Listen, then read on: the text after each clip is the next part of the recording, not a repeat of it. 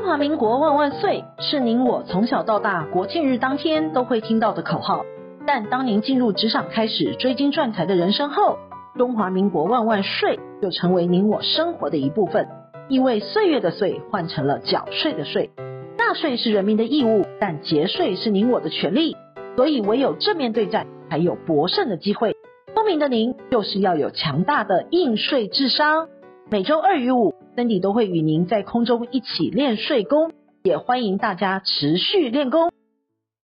想睡的听众们，大家好，欢迎回到想睡的单元。本周的新闻重点有五则，提供重点摘要给您。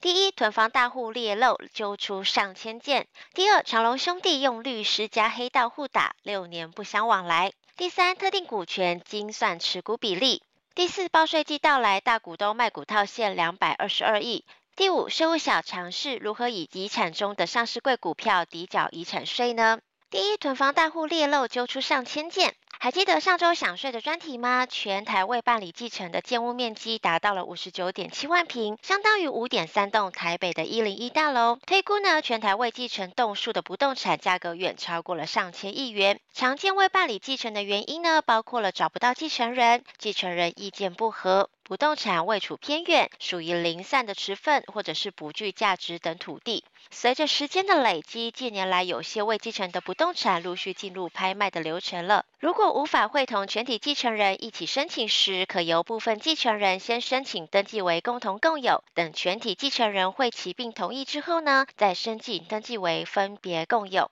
如果继承顺利，未来出售有机会用到重购退税的优惠。首先呢，在出售及重购相隔的时间方面，都会要求必须要在两年之内，且不论是先买后卖还是先卖后买都适用的。而所有权人限制上面呢，以本人或者是配偶的名义出售，再以配偶或本人的名义购买新屋，一样都是适用的。当然呢，房屋是必须要是自住的，没有出租或者是营业或执行业务使用才行。至于新旧制的差别呢，是针对旧制房屋适用的要件，必须要是个人或配偶直系亲属在当地办理完户籍的登记。不过，若是房地合一税的新制，则要求个人或者是配偶以及未成年子女登记户籍，两者是有些微的差距的。再来是可退税的税额上面，旧制的案件规定，小屋换大屋才可以全额退税，大屋换小屋则无法退税了。但若是房地合一税的案件，小屋换大屋可全额退税。大屋换小屋呢，则是按比例退税的。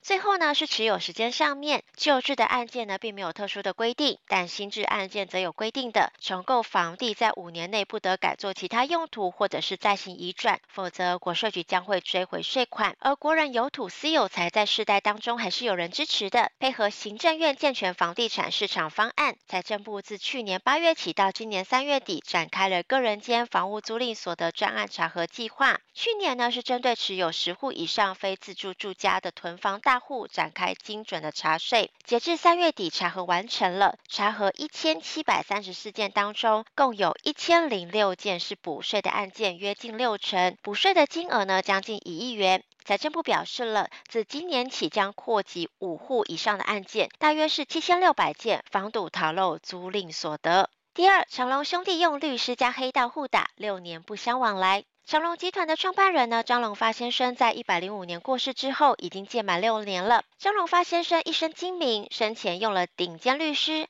会计师，安排复杂的控股公司架构，确保他的企业帝国公平分配给他四个儿子。只可惜一过世，长隆集团兄弟争产就成为媒体报道的焦点。近期大哥发表声明了，他认为要保持集团的完整性，最好的办法就是解散巴拿马长荣国际公司以及长荣国际两家家族公司。兄弟四人呢，取得各自的财产，再去投资所想经营的公司，取得主导权。又或者是呢，其他兄弟将自己的股权买下，就愿意退出集团，让其他的兄弟共同经营集团的事业。否则，长荣集团经营权之争会不断的上演，并延续到下一代。但 K 董张国伟近期被问及张国华称要解散巴拿马长荣国际公司以及长荣国际，他回应：“我不清楚他的想法到底有没有要分家，我也搞不清楚，强调争。”持不下也不代表分家。第三，特定持股精算持股的比例。去年房地合一税呢，将特定股权交易纳入了课税范围。财政部呢，对于持股比例认定的方式相当的复杂，透过关系企业持有股份，股权控制的影响力要相加，盈利事业务必要精算持股的比例，判断是否属于房地合一税的课税范围。而所谓的特定股权交易呢，是指盈利事业或者是个人在处分国内外盈利事业股权的时候，若是交易直接或者是间接持有过半数的公司股权，或是说处分的公司股权额有价值五十趴以上，是由台湾境内房地所构成的。在营利事业方面呢，若是公司透过关系企业而间接持有股份，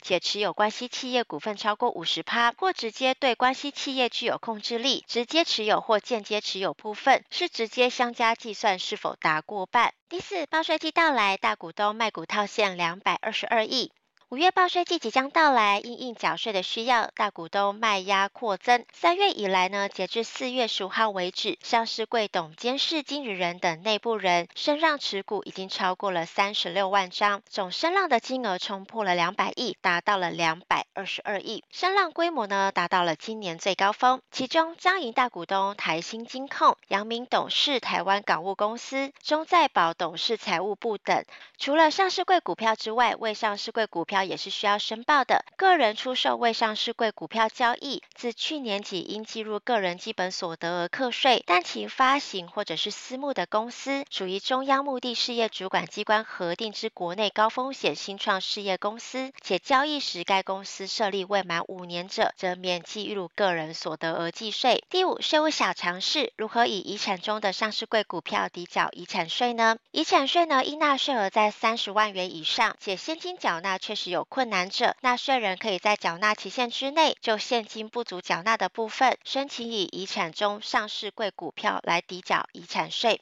不过，股票是有涨有跌的。纳税人呢，在申请以继承人遗留的上市柜股票来抵缴遗产税，若申请抵缴日当天的收盘价比死亡日还要高时，全数的股票可以死亡日的收盘价来计算全额抵缴。若死亡日收盘价较高，可抵缴的税额只能以应纳税额按比例计算为限，而计算的比例呢，就以该档股票核定价值占全部遗产税的价值比例来计算。但若要以实物抵缴，依照遗产税法。的规定，要继承人应继份超过三分之二的同意，或者呢继承人过半同意且应继份超过半数同意者，两者择一，并于纳税期限内提出，以免逾期加收滞纳金及滞纳的益息，影响自身的权益。经营之神王永庆曾经说过：“您赚的一块钱不是您的钱，存下来的钱才是您的钱。因此，学会节税可以为自己的财富进行另类布局。”想要知道更多节税妙方吗？听享税 Podcast 并追踪卓越的粉丝专业，让您在潜移默化之间学习税务的知识。如果你有省税妙招或是法律上的问题，都欢迎来信或是留言告诉我们，让我们为您指点迷津。本周的重要税务新闻，谢谢您的收听，我们下周空中见。